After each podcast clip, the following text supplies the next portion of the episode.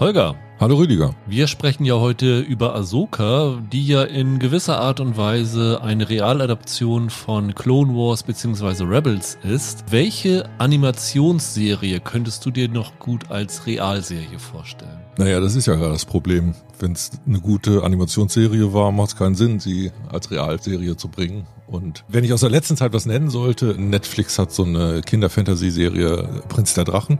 Die fand ich erzählerisch gut. Und da konnte ich mir gut vorstellen, dass das im Realfilm funktioniert. Besser als Rat der Zeit ist es man immer. Roland, was hast du? Ja, ich sehe das im Grunde so ähnlich wie Holger. Äh, ich nehme allerdings tatsächlich eine Animationsserie, die ich sehr gut fand. Und die nehme ich, weil sie kaum jemand kennt. Und weil ich hoffe, wenn die ordentlich Wellen macht, die Realverfilmung, dann gibt es vielleicht eine zweite Staffel. Das ist nämlich die Serie Doro Hedoro, die ich hier schon mal empfohlen habe, vor zwei Jahren, glaube ich, beim Jahresend-Podcast. Sehr ausgeflippte Geschichte über den Kampf zwischen zwei Welten eigentlich, einer Hexerwelt und einer normalen dystopischen Welt. Sehr schräg und verrückt und lustig. Und blutig. Blutig auch. Da das für ein Anime in einem ziemlich westlichen Zeichenstil gehalten ist, könnte ich mir vorstellen, dass sich das eigentlich ziemlich gut für eine Realverfilmung eignet. Mit einer 18er Freigabe. Naja, man kann ja, wenn es sehr groteske Gewalt ist, kann das ja auch wieder witzig sein.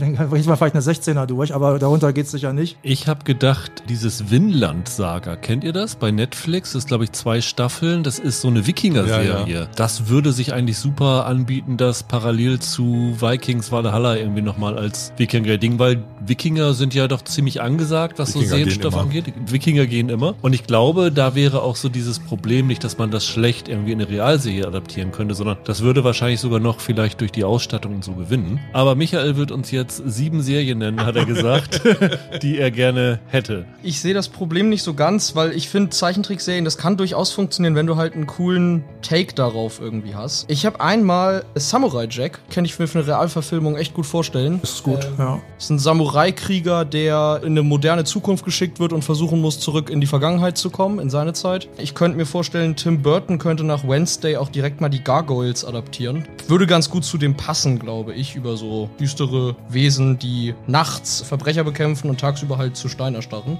Dann fände ich cool Daria, so als Teenie-Serie. Das ist ja auch ein Cartoon über so eine sarkastische Teenagerin. Das ist ein Ableger von Beavis und Butthead eigentlich. Genau, ein Ableger von Beavis und Butthead original, genau. Dann so als Comedy-Sitcom wäre Barbaren Dave eine sehr lustige Vorlage. Über einen Barbaren, der keine Lust hat, Barbare zu sein und lieber seine Ruhe hat. Bei den Oscars würde jetzt langsam die Musik anfangen zu spielen. Drei habe ich noch. Danny Phantom ist cool. Das könnte so ein Percy Jackson Potter-Stoff sein. Das ist ein Junge, der so Gespensterkräfte hat. Infinity Train fände ich ganz cool. Das ist noch eine sehr junge Animationsserie über ein Mädchen in so einem Zug, in dem alle Waggons so eine eigene Welt darstellen. Das wäre, glaube ich, ein cooles Fantasy-Ding. Und was super nahe liegt, James Gunn rebootet ja das DC-Universum. Und dann könnte er sich mal Batman of the Future vornehmen, in dem der alte Bruce Wayne einen Nachfolger zu Batman ausbildet. Finde ich auch gut. Hallo und herzlich willkommen zu einer neuen Ausgabe von Serienweise. Mein Name ist Rüdiger Meier und ich begrüße ganz herzlich Roland Kruse. Hallo. Holger Lübgemann. Einen wunderschönen guten Tag. Und Michael Hille. Hi. Größer als in der heutigen Runde geht's bei uns nicht, weil mehr Mikros passen an unser Gerät nicht ran. Aber wir sind heute wirklich in voller Stärke da, um über Star Wars Ahsoka zu sprechen. Die, ich glaube, wir haben uns letztes Mal gestritten, du meintest, es ist die vierte. Ich hatte fünfte. gesagt, die sechste, es ist die fünfte, genau. Also wir haben es genau in der Mitte getroffen. Von den Realserien, wenn man Young Jedi Adventures und sowas nicht mitzählt. Es bot sich diese Woche einfach an, das nur auf das hier zu begrenzen, weil zum einen Star Wars Serien erstmal generell für uns mit Neugier behaftet. Also da gucken wir alle mal zumindest gerne rein. Und zum anderen war diese Woche irgendwie nichts anderes Großes da. Und da haben wir gedacht, dann tun wir uns mal in großer Runde zusammen. Wir werden nächste Woche einen Podcast machen, übrigens über One Piece, also noch eine Realverfilmung einer Animationsserie und haben beschlossen, dass wir da nochmal Hörerwünsche noch dazu nehmen wollen, weil Rat der Zeit, ich habe die erste Staffel nicht zu Ende geguckt, ich habe in die zweite reingeschaut, ich habe nur Bahnhof verstanden, ehrlich gesagt und mir hat's nicht gefallen und da macht es keinen Sinn, dass wir uns irgendwie zum Affen machen und irgendwie ohne Ahnung über was reden. Deswegen haben wir gedacht, wir nehmen zu One Piece noch was dazu, was ihr gerne besprochen haben wollt. Also gerne Mail an serienweise.web.de oder in den Kommentaren bei Apple Podcast oder bei Spotify und dann nehmen wir das gerne mit auf und wenn ihr uns dazu noch fünf Sterne da lässt, dann ist es natürlich noch schöner. Dann lasst uns doch gleich mal beginnen mit Star Wars Ahsoka. Das Spin-off von ungefähr einer Handvoll Star Wars Serien, weil zum einen ist Ahsoka das erste Mal aufgetaucht in Mandalorian Staffel 2, richtig? Als Realfigur jetzt, ja. Genau, gespielt von Rosario Dawson. War dann nochmal in Book of Boba Fett dabei, ist aber geboren worden in Animationsserien. Und Michael, da bist du der Experte, weil ich glaube, wir anderen drei haben die alle nicht gesehen. Oder kennt ihr euch damit aus? Reingeschaut. Alles davon gesehen habe ich auch nicht, aber zum ersten Mal aufgetaucht ist die in diesem Clone Wars Film, den es gab. Dann war sie ja quasi die Hauptfigur der Clone Wars Serie und dann gab es später Rebels. Star Wars Rebels, wo sie dann irgendwann dazu kam und Teil der, der Gruppe wurde, genau. Und die Figur hat ja so eine bewegte Geschichte mit Star Wars-Fans hinter sich, weil als sie zum ersten Mal aufgetaucht ist, gab es da ziemlich einen Gegenwind und dann ist sie dann irgendwann zum Fanliebling geworden. Hast du das verfolgt? Ja, genau, also als der Kinofilm rauskam, das war quasi sowas wie die neue Jar Jar Binks, die war halt so ein kleines nerviges Mädchen, das da die ganze Zeit mit Anakin und Obi-Wan da rumlief und die irgendwie ein bisschen ätzend war. Und die wurde dann aber besser. Also sie haben dann in der Serie sich immer mehr auf die konzentriert, versucht,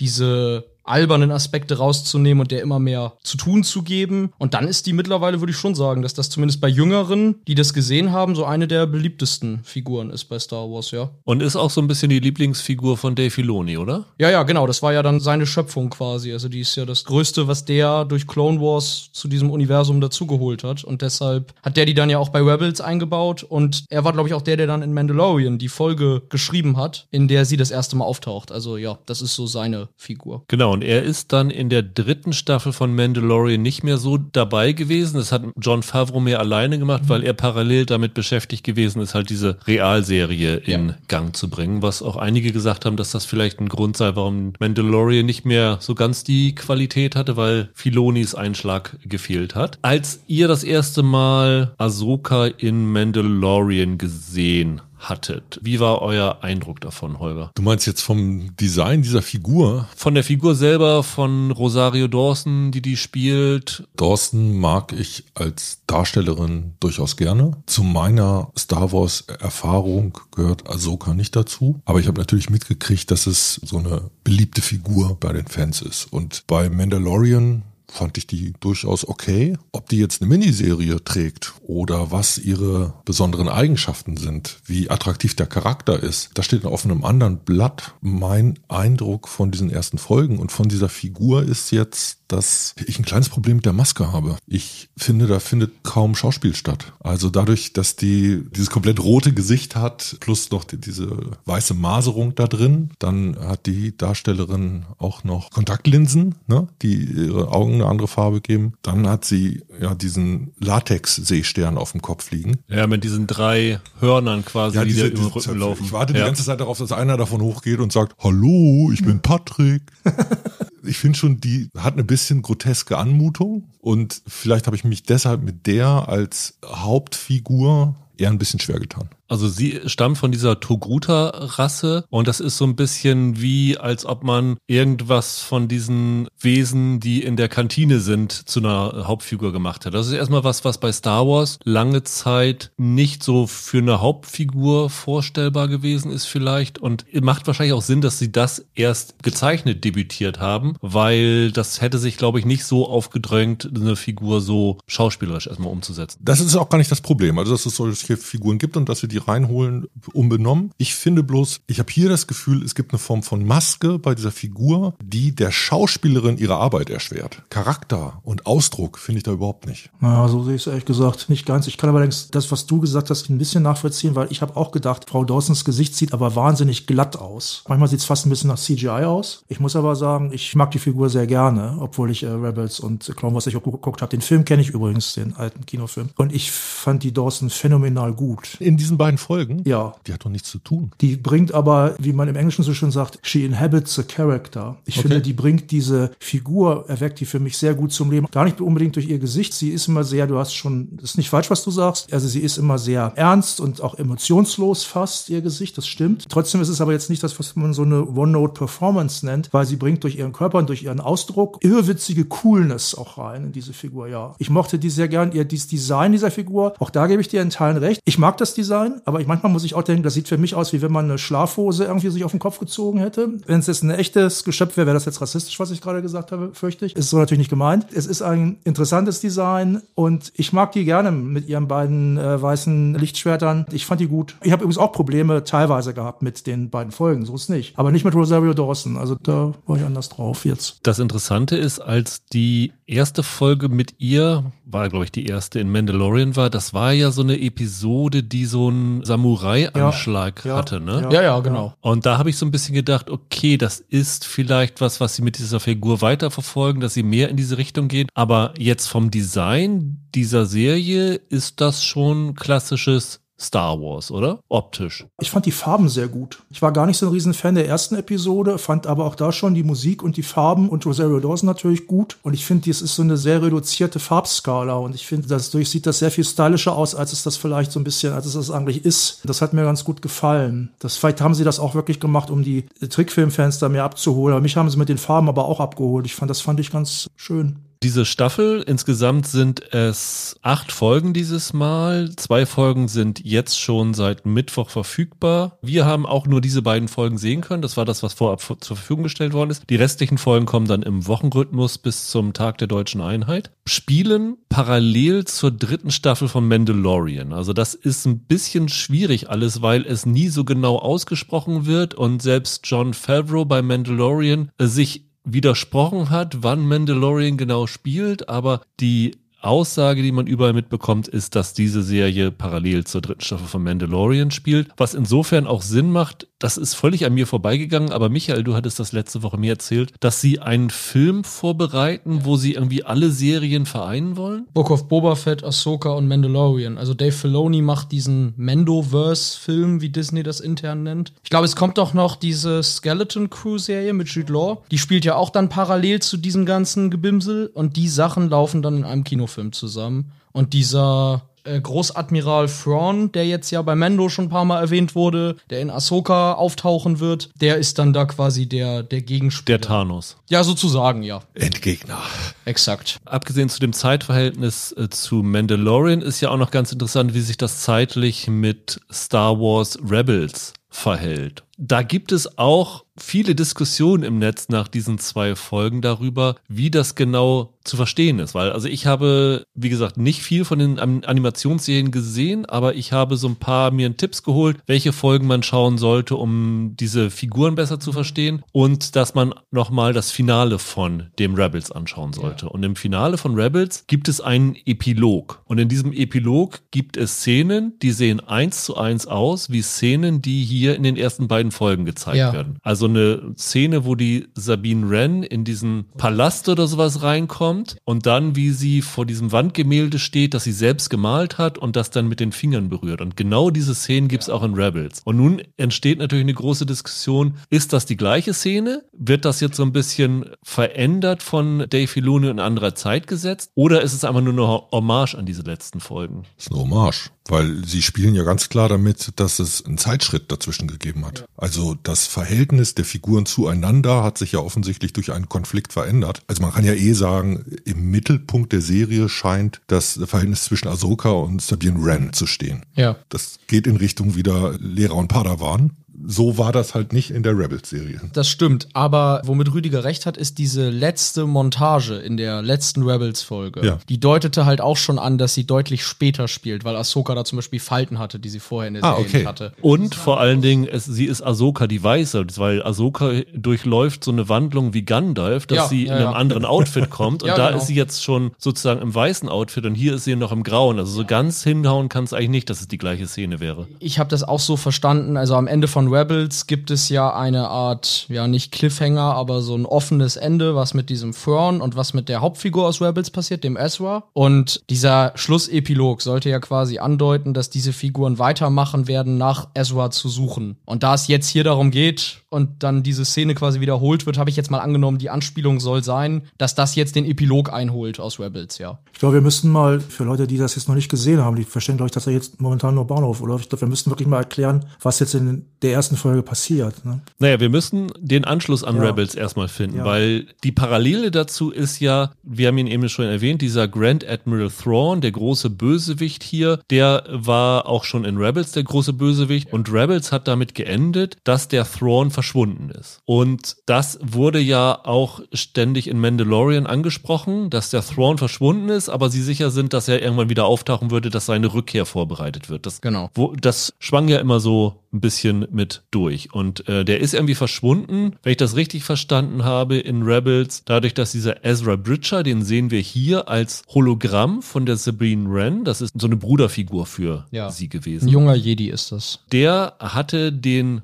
Thrawn mit Hilfe von diesen Weltallwahlen, die Ja. man in Mandalorian sah, wenn Grogu aus dem Fenster guckt Genau. mit deren Hilfe diesen Thrawn irgendwo in die Ferne der Galaxie katapultiert, ist damit selber verloren gegangen. Ja. Und jetzt müssen sie halt einerseits den Ezra finden, das ist die Motivation von der Sabine Wren, weil sie ihren besten Freund zurück will. Die Motivation von der Ahsoka ist, dass sie den Thrawn finden will und ihn endlich endgültig vernichten will. Ja, beziehungsweise sie will verhindern, dass die Ex-Imperialen den finden. Die suchen den aktiv, weil die halt hoffen, dass der, weil er so ein starker Anführer war, quasi das Imperium wieder groß machen könnte, nachdem der Imperator ja nicht mehr ist. Genau, das war ja in den letzten Serien auch immer angedeutet, dass das Imperium halt besiegt worden ist, aber längst noch nicht tot ist und langsam dabei ist, immer mehr zu erstarken. Und das ist dann diese große Mission, die in dieser Serie angegangen wird. Also in den ersten beiden Folgen sehen wir den Thrawn zum Beispiel noch nicht, aber der ist halt so eine große Präsenz und ist natürlich auch schon angekündigt, dass Lars Mikkelsen, der den in Rebels gesprochen hat, den auch hier spielen wird. Also Ja. es ist alles besetzt worden. Es wird darum gehen, diesen Thrawn zu finden und dann mit dem zu kämpfen. Das ist eigentlich die Haupthandlung von Ahsoka. Ganz genau. Was hier noch ein bisschen anders ist, also Holger, du hast eben schon gesagt, das Verhältnis von Sabine Wren und Ahsoka ist Master Padawan. Das war ja auch ein Ding in einer der Animationsserien. Ahsoka ist ja die Schülerin von Anakin gewesen, ist dann weggegangen, hat sich aber nicht wie andere der dunklen Seite zugewandt, sondern ist quasi als Freelancer unterwegs, aber immer noch für die gute Seite unterwegs. Free Agent. Genau. Und sie hatte dann aber die Sabine Wren als ihre Schülerin und hat das aber auch sozusagen nicht zu Ende gebracht, die auszubilden. Offenbar ist das so. Also in Rebels passiert das nicht. In Rebels bildet sie den Ezra aus und so weiter, aber die Sabine Wren muss sie dann nach dem Ende von Rebels unter ihre Fittiche genommen haben. Also das ist nichts, was in Rebels stattgefunden Und hat. das ist jetzt quasi die Erzählsituation in Ahsoka, dass wir einmal fortschreiten auf der Suche nach Ezra und Thrawn und gleichzeitig, wenn man so will, im Verhältnis der Figuren zueinander zurück, dass uns jetzt irgendwann mal erklärt werden muss, wo denn eigentlich dieser Zwist, dieser Konflikt zwischen Ahsoka und Sabine Wren liegt. Genau, weil der Auftakt der Serie ist, dass die Ahsoka eine Karte sucht, die halt Hinweise enthält, wo der Thrawn zu finden ist. Diese Karte ist aber verschlüsselt und sie weiß, die einzige, die ihr helfen kann, die Karte zu entschlüsseln, ist die Sabine Wren und dann ist sie halt gezwungen, obwohl sie es eigentlich nicht so wirklich will, zu der Sabine zurückzukehren und damit kommen dann halt diese alten Freundschaften, Schrägstrich Konflikte wieder ans Tageslicht so ein bisschen. Und ja, viel mehr können wir glaube ich nach den ersten zwei Folgen noch nicht zur Handlung sagen. Wie gesagt, wir wissen auch nicht mehr als als ihr jetzt. Da ist ja Disney immer sehr radikal, dass sie nicht mehr zur Verfügung stellen, außer als sie es damals bei Andor gemacht haben, als ihr auch zu sehen bekommt. Aber wir können ja trotzdem mal anfangen darüber zu diskutieren, wie uns das generell gefallen hat, ob wir die Handlung interessant finden, ob wir die visuelle Umsetzung interessant finden, wie wir die Figuren finden, weil da gibt's, finde ich, einiges zu diskutieren. Michael, ich lass dich mal ein bisschen außen vor, weil du den größeren Background hast. Ich fange mal mit dir an, Roland. Wie hat's dir gefallen? Insgesamt gut, muss ich sagen. Also es was mich jetzt erstaunt, dass ich das sage, weil ich die erste Folge nicht so super doll fand. Da habe ich echt gedacht, oh wei, oh wei, das wird wieder eine Star Wars Serie mit Problemen. Also ich hatte da so diverse Probleme. Zum einen habe ich bin ich da nicht so richtig von abgeholt worden, weil ich weil man merkt hier im Gegensatz zu eigentlich allen anderen Star Wars Serien relativ stark, dass hier ein gewisses Grundwissen von Rebels und von Clone Wars vorausgesetzt wird. Das hat mich ein bisschen genervt. Das hat dann bei mir zum Beispiel auch dazu geführt, ich kannte diese Sabine Wren Figur nicht, fand die Darstellerin schon so alles in Ordnung, aber so wie sie da eingeführt wird in dieser ersten Folge, war das für mich so eine klassische Mary Sue-Figur, die eigentlich alles besser kann aus dem Stand als alle anderen. Zum Glück wird das dann in der Serie auch schon hinterfragt. Aber ich habe dann auch natürlich dann begriffen, so ist die Figur eigentlich gar nicht. Die hat halt eine Vorgeschichte, die ich nicht kenne. Und äh, das ist jetzt nur eine Szene aus deren Leben. Aber das fand ich ein bisschen problematisch. Ein anderes Problem, was ich hatte, war, ich fand die erste Folge hatte Timing-Probleme. Also am Anfang gibt es so eine Tomb Raider-Szene, die fand ich viel zu lang. Ich fand dann die erste Folge endet mit einem guten Cliffhanger. Und dann war ich total überrascht, als ich dann die zweite Folge guckte, dass ich zunehmend mich dafür begeistert habe, dass ich das richtig gut fand, was da passierte. Also ich fand die Handlung gut. Da ist ja so in Ansätzen zumindest so eine Detektivgeschichte auch, wo Spuren verfolgt werden müssen und so. Und wo es auch um solche Sachen wie, kann man ruhig verraten, glaube ich, was wie Korruption geht. Das fand ich ganz gut. Und dann muss ich echt sagen, da gibt es zwei Kämpfe. Einen extrem kurzen, der dauert vielleicht nur höchstens zwei Sekunden. Das ist extrem kurz. Ja, Das ist wirklich und, sehr ein, kurz. und einen sehr lang. Ja. Und ich fand die beide spektakulär gut gemacht. Ja. Die ersten fand ich wirklich sau cool. Die habe ich mir zwei, dreimal angeguckt. Ist auf eine Art auch witzig, fand ich sehr geil gemacht. Und diesen zweiten Kampf habe ich mir auch mehrfach angeguckt. Er ist auf eine Art ist der sehr brutal, äh, wie der teilweise geführt wird. Sie umgehen das tatsächlich, so viel kann ich vielleicht verraten, sie umgehen diese Brutalität mit einem alten Trick, der von äh, Jenny Tartakovsky von, von Samurai Jack eigentlich erfunden worden ist. Der hat nämlich mal gesagt, ich möchte gerne eine Samurai-Serie machen für Kinder und in Samurai-Filmen werden aber auch mal Arme abgehackt oder so. Kann ich natürlich Kinder nicht zeigen. Was mache ich? Ich lasse den gegen Roboter kämpfen Genau. die keinen Schmerz empfinden. Und Ja. das wird hier im Grunde auch gemacht. Und ich fand das super. Ich war wirklich traurig, dass ich hinterher nicht gleich die dritte gucken konnte. Ich habe mich dann auch nach und nach erwärmt für die, die bösen Figuren. Die mochte ich am Anfang auch nicht besonders. Ich will mal gar nicht zu viel spoilern, aber eine Sache kann man ruhig, ruhig verraten. Da taucht ja eine Art Hexe auf, wird sogar so genannt Witch, meine ich, ihr Elsbeth. Ja, ja. Die ist ja aus dieser, wie ich damals schon fand, sehr guten Folge, wo Ahsoka bei Mandalorian eingeführt wird, gegen die sie kämpft. Das ist die Magistratin. Ja, genau, die Magistratin, genau. Sowas kann echt übel in die Hose gehen. Ich fand sie aber ganz gut gemacht, diese so, so ein bisschen Hexerei und Mag so eine Art von Magie da reinzubringen, ohne dass das jetzt gleich wieder hier so Force irgendwie ist oder so, was ja genau Magie ist. Das hat mir ganz gut gefallen und ich habe gedacht, Mensch, wenn das so weitergeht, und ich habe natürlich auch immer noch Bedenken, vielleicht geht es auch nicht so weiter, das wird echt ein ganz schönes Abenteuer, diese Verfolgungsjagd durch den Weltraum.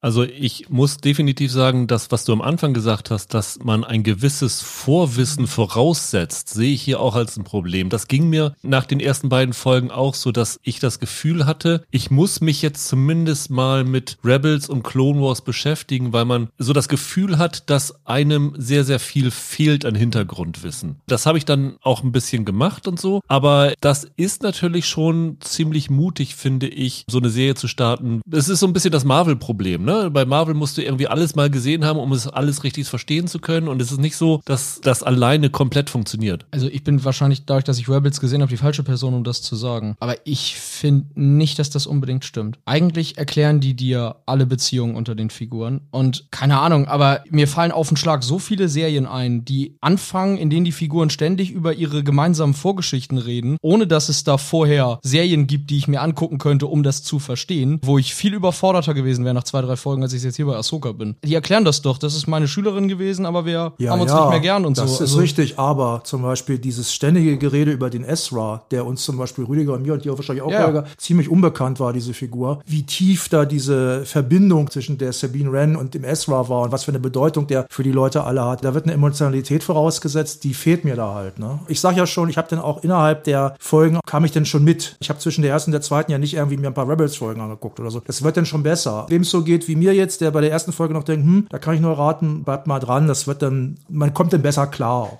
auch nach einer Weile. War das bei Obi-Wan, wo du, glaube ich, gesagt hast, dass die Serie in vielen Bereichen dann doch halt Fanservice ist Ja. für die Leute, die die Prequel-Trilogie, die mit der groß geworden ist so. Und hier habe ich auch ein bisschen das Gefühl, das ist das Gleiche, das ist Fanservice für die Clone Wars Rebels Generation, wobei das jetzt noch was anderes ist, weil das halt dieser Transfer aus dem Zeichentrick in eine Realfilm Star Wars Serie ist. Und ich finde manchmal merkt man diese Herkunft aus dem Zeichentrick. Unter anderem, was du gerade gesagt hast mit diesen Druidenkämpfen. Für mich ist zum Beispiel diese Serie voll mit Druiden in einer Art und Weise, dass das für mich viel zu viel ist. Die sind in diesem Star Wars Universum für mich zu oft Zuckerguss. Das süßliche blieb blieb. Und es waren welche, die ich nicht attraktiv fand. Als Kampfgegner vielleicht, aber selbst das nimmt den Kämpfen etwas und fügt denen halt nichts hinzu, finde ich. Das nimmt wirklich diese Dringlichkeit und verortet es eher in einer Jugend-Kinderserien-Action-Erzählung. Das klingt, als ob es dir gar nicht gefallen hat. Soweit würde ich nicht gehen. Ich fand Mandalorian geil, obwohl auf dem absteigenden Ast. Ich fand Andor super. Und das ist es beides nicht. Da schließt es für mich nicht an. Das ist eine andere Erzählung, wie gesagt. Dieses Wurzeln in einer anderen Star Wars Generation mit einem anderen Figurenhintergrund. Auch mit einer bisschen Art, anderen Art und Weise Geschichten zu erzählen. Also ich habe wirklich so diese Dramaturgie aus Zeichentrickfolgen teilweise wiedererkannt. Und deshalb, ich bin mir auch gar nicht so sicher, ob dieser Filoni jetzt ein gutes Händchen hat oder einer der Guten ist oder nicht. So in meiner Wahrnehmung von ihm als Kreativen ist das noch nicht so richtig entschieden. Ich sehe wie Roland einen Unterschied zwischen den beiden Folgen. Mir hat in der ersten Folge sehr stark so ein Sense of Wonder gefehlt.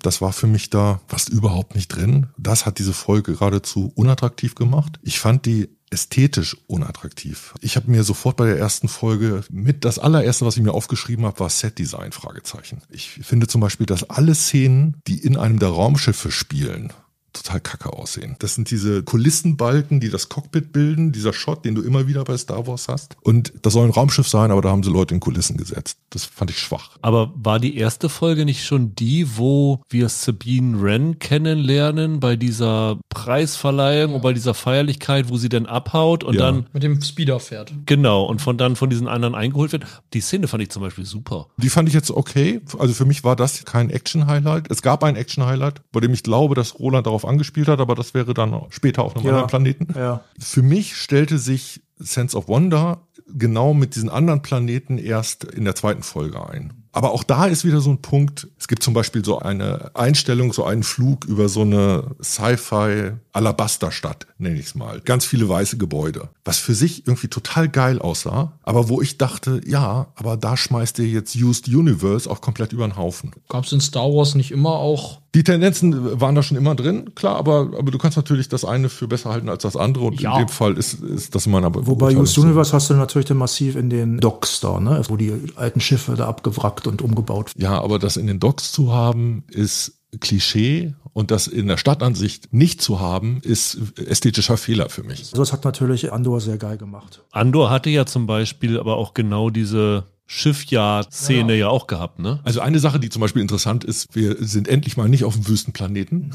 Na, noch nicht. Ich bin ja froh, wenn ich im Star Wars-Universum für mich neue Ecken entdecke. Wenn ich es richtig verstanden habe, werden da ja Welten inszeniert, die im Zeichentrick vorkommen, aber als Realfilm bisher nicht existierten. Eine Welt, die gezeigt wird, ist übrigens der Heimatplanet von Han Solo, ne? Ja. Ja, okay, im Solo-Film kam dir kam Genau, schon vor. genau. Das stimmt, das ja, stimmt. ja, ja, genau. Ja, also mir fehlt inszenatorisch das Originelle. Mir fehlt die Geschmacksrichtung dieser Serie. Da weiß ich noch nicht so richtig, wo es hingeht. Und die Geschichte könnte was werden. Zwei Motive, die sie ja einführen, ist einmal dieses Lehrer-Schüler-Verhältnis. Das ist, wenn ich das richtig sehe, zweifach gespiegelt sogar in den Figuren der Bösen. Und es wird angedeutet, dass es auch nochmal zwischen der Hexe, was du gesagt hast, und dem Thrawn das gleiche ist. Da wird auch mal erzählt, dass er ihr Meister ist. Mal gucken, was sie daraus machen. Und eine andere Sache, die man, die man ganz klar erwähnen muss, das ist das weiblichste Star Wars, was wir bisher stimmt. haben. Äh, Definitiv. so viele große Frauenfiguren, wie du sie bisher nicht hattest. Aber auch da ist es wieder so, sie haben Hera Syndulla. Genau, und die Winstead ist zum Beispiel auch jemand, ich finde die super. Ich habe die als Schauspielerin immer gemocht. Das ist zum Beispiel eine, die auch für mich durch diese Maske und durch dieses Grüne geradezu entstellt wird. Ach, weiß ich nicht. Ich fand die super. Also Ja, ich auch. Mary Elizabeth Winstead fand ich großartig. Die hat natürlich auch das gleiche von der Kopfmaske so ein bisschen wie Ahsoka, aber ich fand, die hat total viel rübergebracht. Ja. Ja, aber es ist eher plot-driven als character-driven, würde ich bisher sagen. Und diese Charakter, die kommen für mich nicht so richtig vor. Die sind nicht so richtig dreidimensional. Für mich bleiben die so ein bisschen flach. Und ich mache das wiederum an diesen, diesen Masken so ein bisschen fest. Da muss ich widersprechen, weil ich habe hier einige Figuren gefunden, wo ich gleich gedacht habe, das reizt mich jetzt mehr in Rebels und so darüber zu sehen, weil mich einfach diese Figuren total interessieren. Und ich muss sagen, Sabine Wren von der ersten Sekunde an, eine meiner absoluten Ja. Lieblingsfiguren. Ist halt eine Punkerin. Also das ist halt cool. Es fängt ja damit an, dass die auf dieser Preisverleihung sein soll. Und dann ist sie halt nicht da, weil sie lieber mit ihrem Motorbike da durch die Gegend fährt. Das ist natürlich super, klar. Und die Hera genauso. Also das sind zwei Figuren, die ich sofort ins Herz geschlossen habe, ohne eine Ahnung darüber zu haben, was hinter den, hinter den Figuren Aber erzählerisch ist die Hera bisher nur eingesetzt worden als als Scharnier zwischen Sabine Wren und Ahsoka. Die hat nur ein paar Szenen, in denen sie vermittelnd mit einer der beiden Figuren spricht und einmal fliegt sie in einer Action-Szene im Raumschiff. Das ist alles, was mit dieser Figur bisher im Grunde genommen stattgefunden hat. Und deshalb, also ich finde, die werfen diesen Figuren erzählerisch noch keine Knochen hin. Die haben ein bisschen wenig zu tun. Damit ist unbenommen, also ich weiß genau, was du meinst. Diese Sabine Wren ist als klassischer Rookie natürlich in jeder Serien- oder Filmerzählung auf den ersten Blick eine attraktive Figur. Für mich ist es aber mit diesen Figuren selber stellen sie in den ersten beiden Folgen für mich ein bisschen wenig an. Da ist eigentlich das, was passiert, wir laufen einem glitzernden Ei hinterher. Das ist so eine Karte, die da gesucht wird. Was sagt denn der Rebels-Fan zu der Adaption? Ah, ich weiß gar nicht, ob ich ein Rebels-Fan bin. Ich weiß nur, dass ich es gesehen habe. Da war viel Schönes dabei, aber da war auch vieles dabei, was ich überhaupt nicht mochte, um ehrlich zu sein. Die Charaktere, ich finde die alle gut besetzt. Ich finde wirklich, Roland hat das ja vorhin mal gesagt, Rosario Dawson hat sowas, das kannst du nicht spielen. Die ist auf eine Art und Weise einfach cool in ihrem Auftreten. Wenn die da in ihrer allerersten Szene, wo sie hier Indiana Jane ist und dieses Ei da aus dem Loch holt, da macht sie mit ihren Lichtschwerten, schneidet sie so ein Loch in den Boden, dann kommt sie da so runtergesaust. Dann habe ich gedacht, die sieht cool aus Ja. dabei. Also irgendwie, einige haben das, einige haben das nicht und die hat das. Da waren wirklich gute Momente dabei. Ich fand die, die Action-Szenen in der zweiten Folge teilweise spektakulär. Also nicht nur die Kampfszene, die du angesprochen hast. Ich fand total witzig, es gibt diesen Moment, wo die Hera mit ihrem Raumschiff hinter so einem anderen Raumschiff hinterherfliegt und dann fängt sie an, sich mit ihrem Roboter zu streiten, Ja. mit ihrem kleinen R2D2. Und das war das erste Mal in einem Star Wars Projekt, dass wenn der kleine Roboter seine Piepgeräusche gemacht hat, ich verstanden habe, was der sagt. Du hörst das, du weißt genau, was der gerade mit Ich dir habe am Anfang der diskutiert. Szene noch gedacht, das könnte mir ein bisschen zu albern werden, aber ich habe dann tatsächlich, nach einer Weile habe ich dann auch sehr gelacht darüber. Ich fand das lustig. Sie machen es auch lang genug, dass es irgendwann absurd Ja, wird. das Also, absurd, das ist wirklich dann lustig. Ja, fand ich auch. Also, äh, das hat mir alles gut gefallen. Gleichzeitig habe ich das Gefühl, hier passiert so eine Art von Szenenaufbau, der, glaube ich, atmosphärisch wirken soll, aber der für mich die Serie viel zu langsam macht. Es gibt wirklich Szenen, in denen es absurd lange dauert, bis die Figuren anfangen, was zu tun. Die Einführungsszene von Ahsoka zeigt sie locker 70 Sekunden eine Linie lang laufen, bis sie mal ihr Schwert rausholt und überhaupt anfängt, in diesen Tempel zu gehen. Und das war zum Beispiel für mich schlechtes Setdesign. Das waren einfach nur hässliche Pappmaché-Säulen, zwischen denen die Ja, ja. da lang spaziert ist. Und da dachte ich so, was ist denn das für ein Establishing-Shot? Ja, voll. Noch schlimmer ist eine Szene, glaube ich, in der zweiten Folge, in der diese Hexe zum Einsatz kommt, wo sie diesem Ball irgend so ein magisches Bohai macht. Das ist wirklich konfus. Die sind an so einer Klippe. Da stehen so Säulen. Da soll der Ball hin. Dann kommt eine Person aus ihrem Raumschiff raus, stellt sich da so hin. Dann kommt die zweite raus, geht an der vorbei, nimmt das Ei, legt es dahin, geht wieder 15 Schritte zurück und dann fangen die an zu reden. Und da ist aber halt schon so eine Minute bis 80 Sekunden an Szene vergangen, ohne dass was passiert ist. Ja, es ist halt ein Ritual, ne? Also ich fand die Szene total okay, ehrlich gesagt. So ist das halt bei Ritualen. Klingt wie Luke Skywalker in den letzten Kinofilmen. Ja, wenn du das mit einer Figur machst, um das so herauszuheben, aber jede zweite Szene hier fängt so an. Es gibt so eine mit der Sabine auch in ihrem Turm, da sitzt sie irgendwie 40 Sekunden, bis sie mal irgendwie anfängt, was zu tun. Lustige Katze läuft aber dann. Ja, stimmt, da läuft einmal so ein buntes Vieh durchs, durchs Bild. Aber das fand ich wirklich anstrengend. Es gibt Szenen, die brauchen viel zu lange, um anzufangen und ich weiß nicht, warum die so inszeniert sind. Ob das atmosphärisch sein soll oder für mich zieht's in die Länge. Das soll atmosphärisch sein, glaube ich. Also das ist das, was ich vorhin mit Timing-Problemen in der ersten Folge meinte. Also in Ja. der zweiten habe ich die nicht so gesehen. Auch was das Set-Design angeht, ich fand die erste Folge auch, wie Holger, ein bisschen unattraktiv. Das Einzige, was mir gefallen war, wie gesagt, die Farbskala, die sie da durchgezogen haben. Ich fand auch zum Beispiel, was ich, also das, was ich am schlechtesten fand, tatsächlich vom Design her, das war das Wandgemälde. Ist das von Sabine gezeichnet? Ja, ja, das ist aber bewusst so, weil das eine. Das sieht in Rebels genauso Genau. aus. Tut mir leid, also für mich sieht das Panne aus. Im Kindergarten ist das okay, sag ich mal, wenn Ja. da irgendwie sowas an die Wand geklebt wird oder so. Also es sieht nicht aus wie von Kindern gemalt, das sieht nur einfach wie für Kinder gemalt Ja. aus und ein bisschen schlecht. Das hat mich alles nicht so abgeholt. Wie gesagt, zweite Folge fand ich dann deutlich besser. Ich hatte auch keine Probleme mit dieser Hexenszene da. Das ist für mich halt so Hexer, Teil der Hexerei, dass die sich so rituell da bewegen, mehr oder weniger. Aber in der ersten Folge, wie gesagt, habe ich ja gesagt, hatte ich auch Probleme teilweise. Auch mit dem Timing, also diese Indiana Jones äh, Tomb Raider Kiste, die ist mir so cool da einige Szenen sind, wie, wie das, was du schon beschrieben hast, mit wie sie halt ein Loch macht in den Boden mit ihren Lichtschwertern. Das ist zu lang und ich habe gedacht, boah, das ist ja wirklich wie wenn ich mich hier dumm anstelle mit einem äh, Controller irgendwie bei Uncharted oder so. Ja, aber ganz wird uns das nicht verlassen. Ne? Also ich finde, damit wird ja angedeutet, dass sie wieder ein bisschen was erzählen wollen über diese Star Wars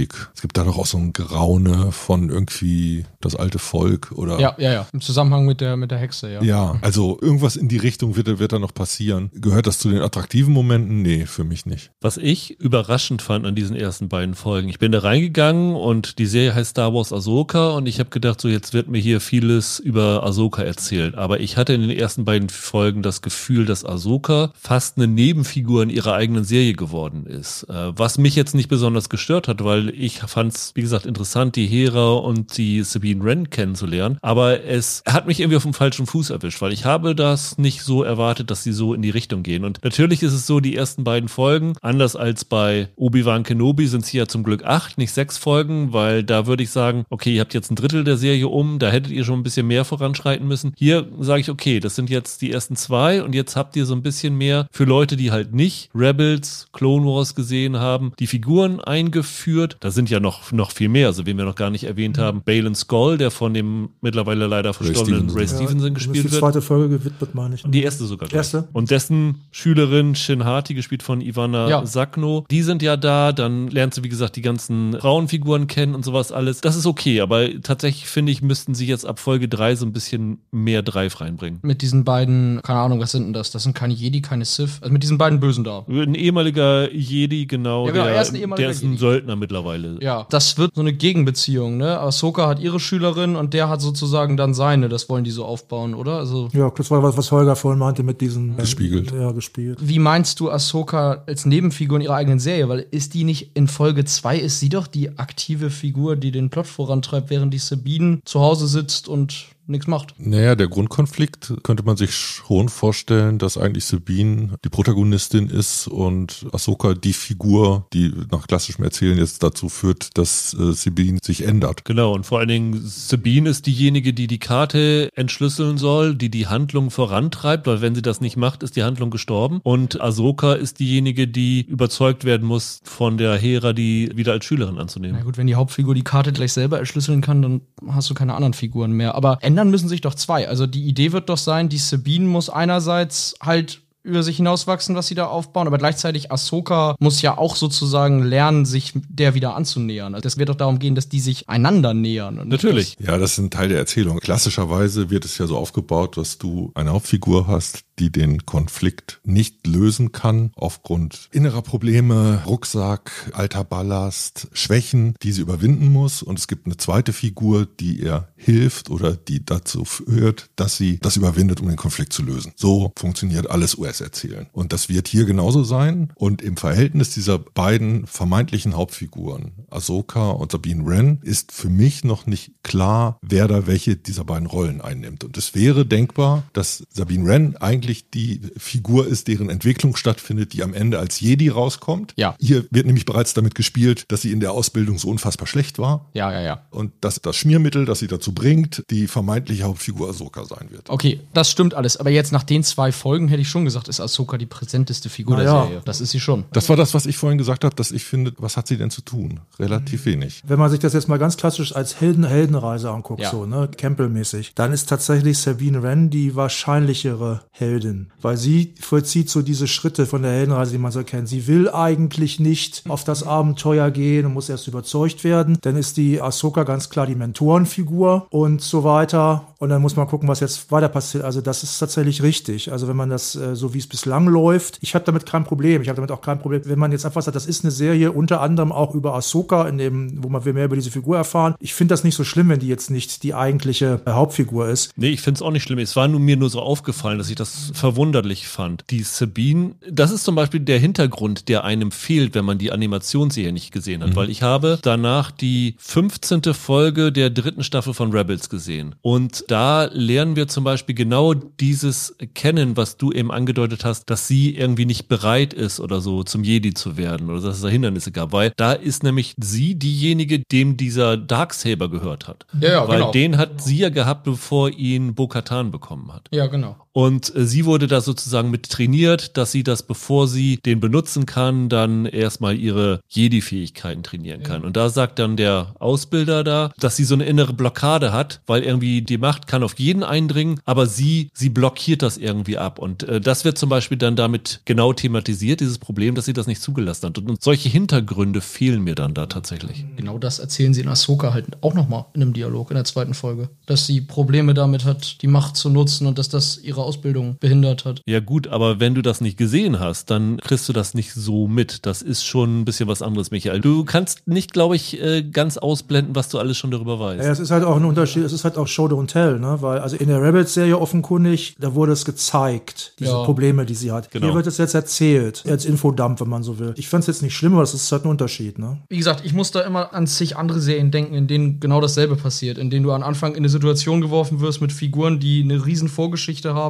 und du musst dir nach und nach aus den Dialogen selbst erschließen, was das ist. Ich sehe da bisher noch nicht, dass man Rebels wirklich gesehen haben muss, um ehrlich zu sein. Wir haben noch gar nicht über David Tennant geredet. ja, das kriegst du ja im Deutschen auch nicht unbedingt mit, ne? weil er den Roboter spielt. Ich mochte den ja. Stimmt das, Michael? Ich habe irgendwo gelesen, dass quasi im Deutschen die Synchronsprecher die gleichen Synchronsprecher von der Serie sind, von damals? Ja, Rosario Dawson hatte schon in Mandalorian die Sprecherin, die sie sonst nicht hat, sondern die, die Ahsoka immer hat. Das ist auch wieder Fanservice, aber auch ein schöner Blick für das Detail, finde ich. Ja. Ich glaube, letztendlich Ahsoka wird man erst richtig einschätzen können, wenn der Grand Admiral Thrawn aufgetaucht ist, weil solche Serien leben immer mit ihrem Bösewicht. Michael, du schüttelst mit dem Kopf? Ich habe mit diesem Aufbau, der sich nach zwei Folgen abzeichnet, echt ein Problem, weil das so nach dem riecht, was Marvel in seinen Serien immer macht. Ich fürchte leider wirklich, dass die wir die nächsten vier Folgen uns noch anhören dürfen, was für ein großer Bösewicht der Thrawn ist und wie schön es wäre, wenn man Ezra endlich wieder sieht. Und das passiert dann alles in der letzten Folge und dann schmeißen sie es mit dem Cliffhanger für den Film raus. So wie Marvel das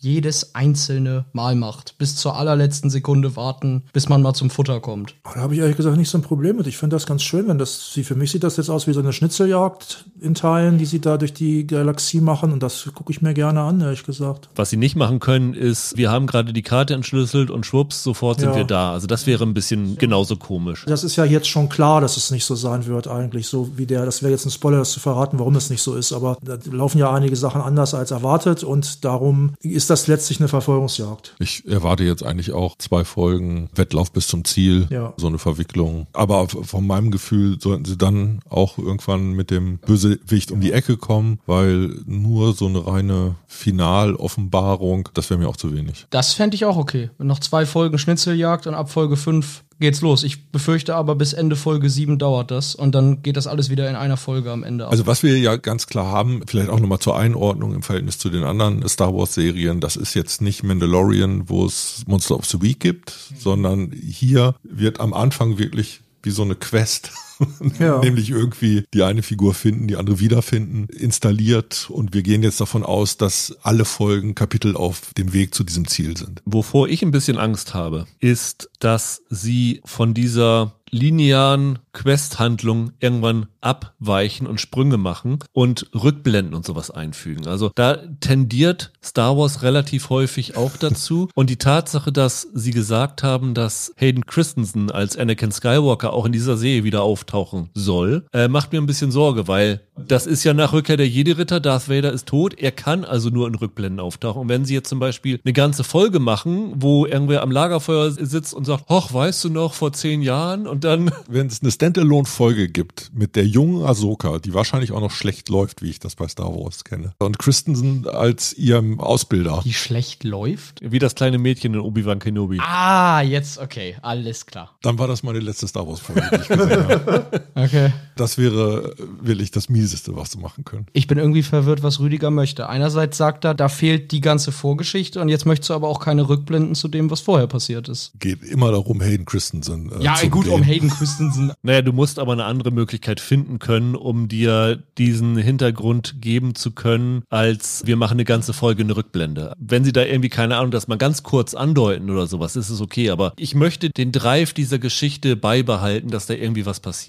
Alles, was Rückblenden angeht, sind die total kacke oder sinnlos, wenn die nicht für die eigentliche Handlung in der Gegenwart von Nutzen sind. Ja, logisch. Das wäre effizientes Erzählen. Wenn sie das hinkriegen, okay, meinetwegen. Trotzdem Rückblenden nach diesem Zeitsprung mit der Anbindung an die vorgelagerte Zeichentrickserie, da bist du immer viel leichter in diesem Bereich von Fanservice. Und Mein Problem mit den Serien von Star Wars ist eigentlich immer zu viel Fanservice. Überrascht mich in diesem Universum, setzt mir neue Sachen vor, schraubt den Fanservice so weit wie möglich zurück und dann kommt sowas wie Andor raus, wenn sie die Zielgruppe dann noch ein paar Jahre älter machen. Also das ist das, was ich eigentlich erhoffe oder was ich mir eigentlich wünsche davon. Und Fanservice für die Leute, die die Zeichentrickserie geil fanden, brauche ich nicht. Ich finde, so wie sie es bisher gemacht haben, ist das halbwegs okay. Also, dass sie ja. zum Beispiel dieses Wandgemälde haben, dass sie bewusst, wenn Roland das auch nicht mag, in dem Stil gelassen haben, wie es in der Serie, in der Animationsserie war, um sozusagen da diesen kleinen Augenzwinker den Hinweis zu machen. Sowas finde ich okay. Aber wenn jetzt irgendwie, keine Ahnung, Ahsoka sich in Bagdad-Tank legt und dann sich daran erinnert, wie es damals mit Sabine Wren war, das ist dann eine, eine ganz andere Nummer. Ich ich muss letztendlich sagen, ich habe an der Serie viel Gutes gefunden. Ich mag die Figuren eigentlich allesamt. Ich habe aber auch wie glaube ich wir alle Probleme mit der Serie. Also perfekt ist sie definitiv nicht. Ich habe auch so Tempoprobleme. Manchmal zieht es sich für mich zu sehr ein bisschen. Ich bin mir auch nicht ganz sicher, ob ich euch zustimme, dass ich die Action so super finde. Also gerade die Schwertkämpfe mit Ahsoka haben mich bisher nicht so richtig überzeugt. Ich hatte da so ein bisschen das Gefühl, dass sie da von der Maske oder so auch ein bisschen zurückgehalten wird. Also die Schwertkämpfe sind doch in totalen teilweise. Das ist ja immer ja. wichtig, dass sowas in anständigen Totalen Zahlen gut choreografiert gezeigt wird. Und das heißt, das hast du hier doch. Also mich haben sie ehrlich gesagt nicht so umgehauen. So ein bisschen die Dynamik fehlte mir. Ich finde es übrigens super cool, diese zwei weißen Lichtschwerter von Ahsoka. Wenn die im Einsatz sind, das finde ich visuell toll. Sogar hier der Balin hat ein ganz eigenes Lichtschwert mit irgendwie einem ganz verlängerten Griff, also ganz anders als alle anderen. Da ist viel Interessantes dabei, aber so richtig in die Handlung reingezogen bin ich noch nicht. Aber ich bin da gerne dabei, weil ich diese Figuren mag und ich hoffe, dass wenn die Handlung ein bisschen mehr Schwung aufnimmt, dass mir diese Serie hier tatsächlich wieder nach dem Super Andor mehr den Spaß auch am traditionell erzählten Star Wars zurückbringt. Okay, ich habe ein Spiel. Es gibt fünf Real-Film-Star Wars-Serien. Ja. Jeder von uns sagt jetzt, wo er nach dem ersten Eindruck Ahsoka ranken würde. Ich glaube, da sind wir uns fast alle einig. Sag mal. Also die Nummer eins wird Andor sein bei uns allen. Muss nicht alle ranken. Nee, nicht alle. Nur einfach wo Ahsoka. Ahsoka ist für mich die drei. Okay. Na, fürs selbe würde ich auch sagen. Ich auch. Ich würde die vier sagen. Okay. Welche ist noch dahinter? Obi-Wan. Die war furchtbar. Ich weiß, habe ich jetzt gar nicht so gesagt, aber jetzt mal die Action-Szenen fand ich gut. Ich fand die Figuren gut getroffen und die Darsteller. Aber ich bin noch nicht so wirklich abgeholt davon. Ich finde nicht, dass die Handlung, die sie da gewählt haben, jetzt was ist, was mich so richtig interessiert. Also wenn wir jetzt wirklich acht Folgen nach vorn suchen, dann kotze ich nochmal ab, wenn wir da im Nachhinein nochmal drüber reden. Das, das finde ich wirklich, also langweiligste, was du erzählen kannst. Das hebt ihr euch für den Quartalspodcast auf. Ja, genau. Ansonsten, ich weiß nicht, irgendwie Andor war cool, weil es wirklich was ganz anderes war und Holger hatte recht, als er gesagt hat, zeigt mir irgendwas Neues in Star Wars. Und irgendwie diese ganzen anderen Serien sind immer so damit beschäftigt, über die, die ganze Star Wars Mythologie und hier und da und eigentlich finde ich das alles gar nicht so interessant. Ich bin noch nicht so überzeugt. Letztendlich funktioniert Star Wars wie alle anderen Serien über die Figuren. Die könnten die Originalfilme mit der gleichen Handlung erzählen. Wenn der Han Solo nicht dabei ist, ist das zwei, drei Stufen schlechter zum naja, Beispiel. ich bin da stimme da nicht ganz so überein mit dir, ehrlich gesagt. Also zum Beispiel Mandalorian, die dritte Staffel funktionierte nicht, weil die Plots so schlecht waren der Episoden. Also ja. die Figuren waren dieselben, die waren cool. Auch einige sogar von seiner Mandalorian-Truppe da oder so, aber naja. Zum Eintauchen in diese neue Welt, finde ich, musst du als erstes gute Figuren liefern. Und die Gründe Grundlage haben sie hier geschaffen. Ob sie da jetzt natürlich eine gute Serie draus machen, das hat dann ganz, ganz viel damit zu tun, wie sie die Handlung aufziehen. Und das ist halt eine andere Geschichte. Ich muss sagen, was ich nicht gedacht hätte, dass ich echt Lust bekommen habe, mir Rebels anzuschauen. Ja. Weil ähm, ich habe jetzt, wie gesagt, zwei, drei Folgen zur äh, Vorbereitung auf diesen Podcast mir angeschaut und finde, die hat keinen Look, der mir gefällt. Das ist nicht besonders aufwendig gezeichnet. Also da hast du wirklich ganz, ganz wenig wenig Bewegung in den Gesichtern der Figuren und in den Hintergründen noch viel weniger. Hast du mal was aus Clone Wars gesehen? Ja. Die sah noch beschissener aus.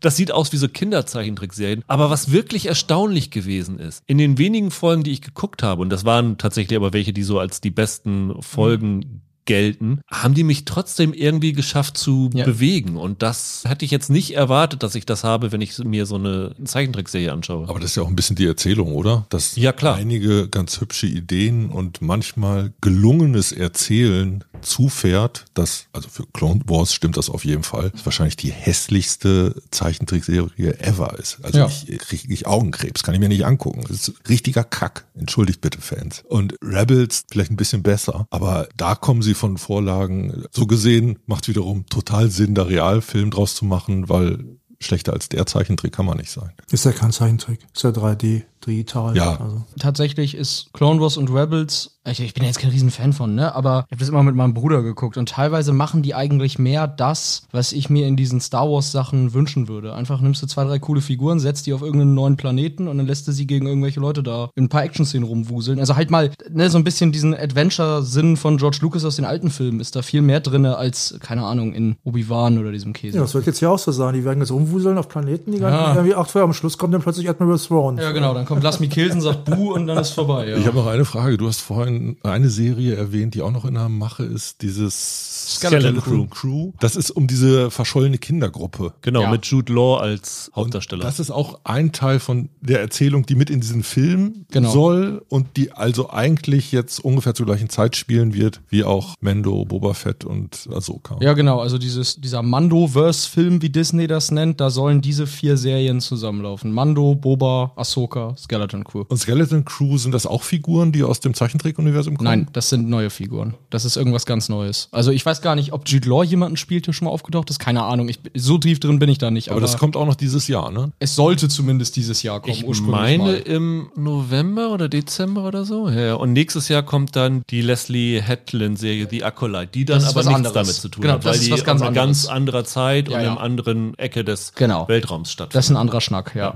Also von daher, es wird noch in den nächsten Monaten wieder viel Star Wars geben und ich gehe stark davon aus, dass wenn wir alle Folgen gesehen haben, dass wir dann nochmal wieder zusammenkommen, um nochmal ein Fazit zu ziehen. Weil ich glaube, anders als bei Obi-Wan, wo wir uns nach den ersten Folgen, die wir gesehen haben, sehr, sehr sicher waren, dass das eigentlich nichts wird, sind wir hier halbwegs noch positiv gestimmt, dass es tatsächlich eine ganz gute Serie werden könnte. Dann hören wir uns in der nächsten Woche wieder. Wie gesagt, wir werden über One Piece sprechen und wenn ihr noch die eine oder andere Idee habt, was wir noch abdecken sollten, dann werden wir das äh, nachholen. Immer her damit. Ich glaube, da einige jetzt, ich glaube drei oder vier Colin from Accounts genannt hatten, Michael, sollten wir uns die mal angucken bei Amazon. Also das sollten wir auf jeden Fall mit reinnehmen. Wir machen. Wenn ihr noch ein, zwei andere habt, dann nehmen wir die noch mit dazu. Bis dahin, habt ein schönes Wochenende. Bleibt gesund, macht's gut. Ciao, ciao. Tschüss. Tschüss. Ciao.